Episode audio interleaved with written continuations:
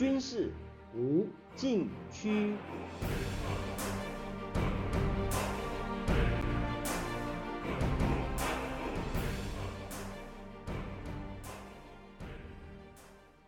听众朋友们，大家好，您现在收听的是自由亚洲电台的军事无禁区栏目，我是栏目的主持人齐乐意。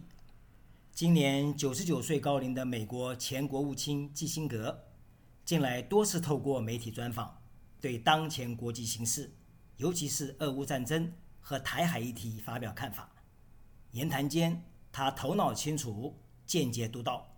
完全没有百岁老人常有的恍惚和迟缓，真是了得。论经历、成就和自学勤奋，当今世界恐怕没有人超过他。但是他对中美关系的言论往往带来争议。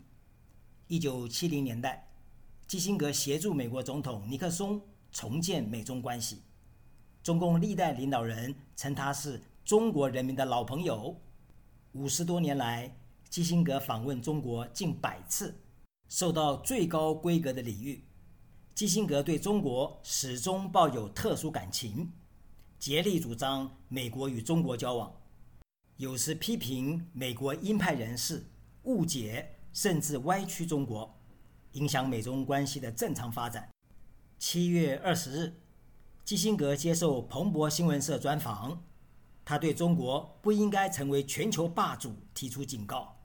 同时还说，拜登总统应该警惕，不要让国内政治干扰了解中国永久存在的重要性。他认为，拜登和前几届政府对中国的看法受国内观点的影响太大了。他认同防止中国或任何其他国家建立霸权是重要的，但这不是透过无休止的对抗就能实现。此前，基辛格曾表示，美中之间日益敌对的关系有可能引发堪比第一次世界大战带来的全球性灾难。因此，他提出，当今的地缘政治需要尼克松式的灵活性，来帮助化解美国与中国以及俄罗斯与欧洲其他国家之间的冲突。这次访谈，彭博新闻社以基辛格警告拜登。不要与中国无休止的对抗为标题，用词不免夸大，但很能表达基辛格的心境，似乎是批评美中关系搞到今天敌对的地步，美国要负更多责任，因为一些国内观点误导政府对中国的判断。基辛格二零一四年在他的著作《世界秩序》中提到，中国人的思维部分受到共产主义理论的影响。但越来越趋向于传统的中国思维方式。美国人对这两者都缺乏直观和深入的理解。在基辛格的著作中，不容易看到他对中国、中共政权或中国人之间的区别。然而，从特朗普政府开始，美国对中共统治下的中国重新做出战略定义，并且划清中共和中国人民的关系。阐明中共不等于中国人民这一个简单而重要的概念，而这也许就是当前美中关系和基辛格理解的美中关系最大的不同。这种对政权本质上的理解并非首次出现。七十六年前，美国驻莫斯科临时代办凯南对苏联共产党，也就是苏共，早已做出深刻的剖析。苏共与中共虽然不同，但其政权本质及其统治手段乃至世界观都一脉相承。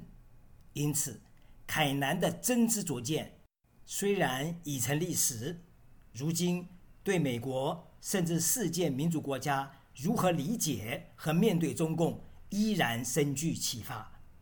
二战结束后，美国和苏联的矛盾与冲突浮出台面。美国国务院为了了解苏联为何反对新成立的世界银行和国际货币基金组织，要求在莫斯科的凯南提出说明。一九四六年二月，凯南借此机会撰写一份长达八千字的长文电报，又称长电报，全面剖析苏共的行为根源，并且在一九四七年七月以 X 先生的身份，在《外交事务》期刊阐明他的观点，进而为美国遏制苏联扩张而采取的一系列成功措施提供一个概念框架，被称为“遏制战略”或者称“围堵战略”，在冷战时期带来深远影响。下面休息一下，马上回来。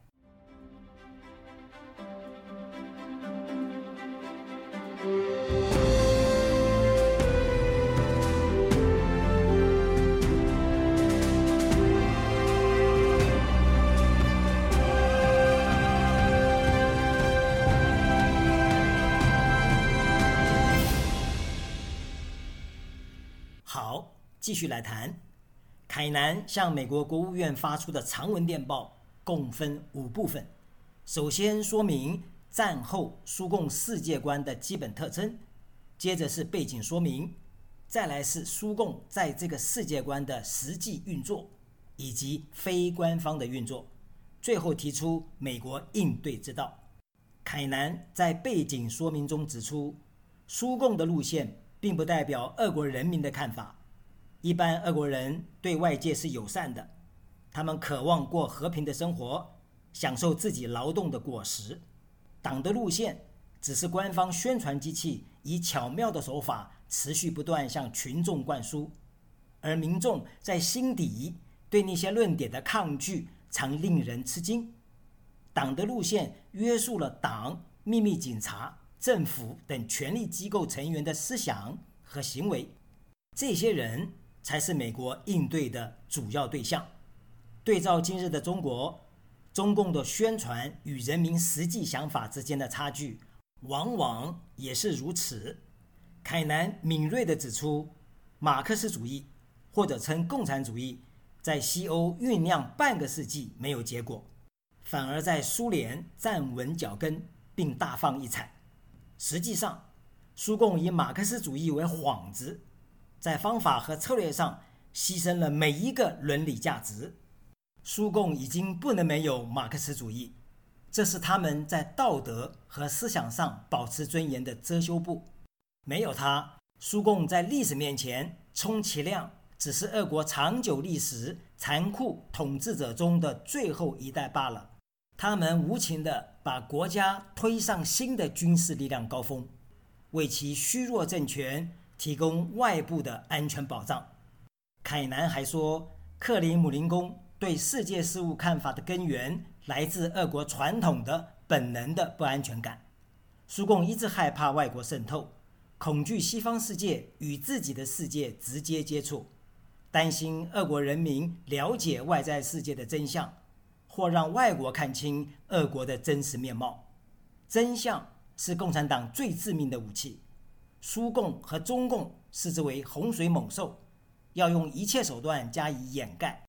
中共称外国的渗透是一种和平演变，目的是搞垮中国，但中国又需要对外开放，引进资金及先进技术，这中间如何取得平衡？中共显然比苏共灵活而高明。中共迄今仍高举马克思主义为真理，坚持不放。其深层心理因素和苏共类似，没有它等于背叛革命，失去正统地位。中共坚持无产阶级专政，却从未具体实践。真正专政的是中共政权，不容任何质疑和挑战。即使中国成为世界第二大经济体，中共控制网络达到前所未有的严厉，目的就是不让民众看清真相。中共宣称有四大自信：道路自信、理论自信、制度自信和文化自信，却偏偏不相信人民。中共强军兴军的首要目标是听党指挥。习近平曾说，苏联解体很重要的一个原因就是苏共放弃对军队的领导。关键时刻，军队不听党指挥，能不解体吗？然而，事实上，当时苏军正走上军队国家化、不介入战争，而这恰恰是中共最恐惧的。一个政权三令五申需要军队来维护，强军目标以巩固中共领导为首要任务。这和凯南分析苏共把军事力量推上新的高峰，为其虚弱政权提供外部的安全保障有何差别？下面休息一下，马上回来。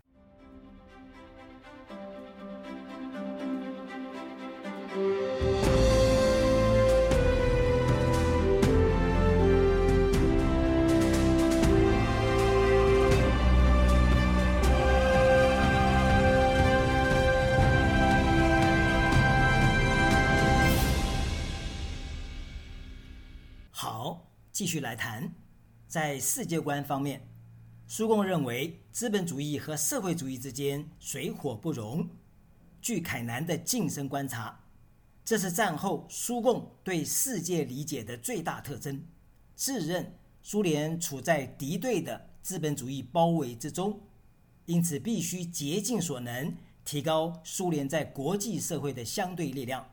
不错过任何机会削弱资本主义国家的影响与力量，不管是集体或个别势力，只要有机可乘，就填满世界权力板块中的每个角落。中共的世界观和苏共几乎一致。习近平多次强调，外在敌对势力在社会制度和意识形态上与中国的对立不可调和，尤其中国崛起。由大转强，某些大国其实就是指美国，对中国进行战略遏制和围堵的力度不断加大，这是历史规律。因此，中国要做好两种社会制度、两种意识形态长期斗争的充分准备。由此看出，中美大国竞争表面上是地缘政治主导权的争夺，实质则是世界。对民主与专制这两种政治和社会制度的取舍，凯南指出，苏共支配世界最伟大民族之一的活力和世界最富饶的国家领土资源，而强大的俄罗斯民族主义正是孕育它的温床。中共何尝不是如此？而且它的综合国力比苏联更加全面。凯南还说。苏共与纳粹德国不同，它既不模式化，也不从事冒险。它对理智逻辑无动于衷，却对武力逻辑十分敏感。只要遇到强大阻力，苏共随时可能退却。作为他的对手，只要掌握足够武力，并显示准备动武时，实际上就用不着动武，因为苏共会知难而退，双方不需要全面摊牌。因此，美国的策略应该是对苏共的扩张采取长期、耐心并且坚定和警惕的遏制。中共的权力特点也是如此，不轻易与强敌正面冲突。基辛格二零一一年在他的著作《论中国》中提到，凯南的遏制理论是通过在一系列不断变化的地缘和政治点上，巧妙而警惕的。运用反击力量来遏制苏联，它不是一种军事学说，而是非常重视利用外交压力，以及运用非共产主义世界的内部政治和社会改革的力量，作为防止苏联扩张的屏障。苏共的扩张若被成功阻止，最终就会因为其内部紧张因素而崩溃。这一点已经在冷战期间被证明行之有效。遏制战略之所以取得成功，主要取决于美国本身。共产主义就像恶性寄生虫，只吃有病的组织，保持健康活力，共产主义就会显得不切实际和虚无缥缈。凯南留下的战略遗产虽事过境迁，至今仍发人深省。在拜登政府身上，似乎也看到类似的身影。听众朋友们，您现在收听的是自由亚洲电台的军事无禁区栏目，我是栏目的主持人齐乐意，谢谢大家收听，下次再会。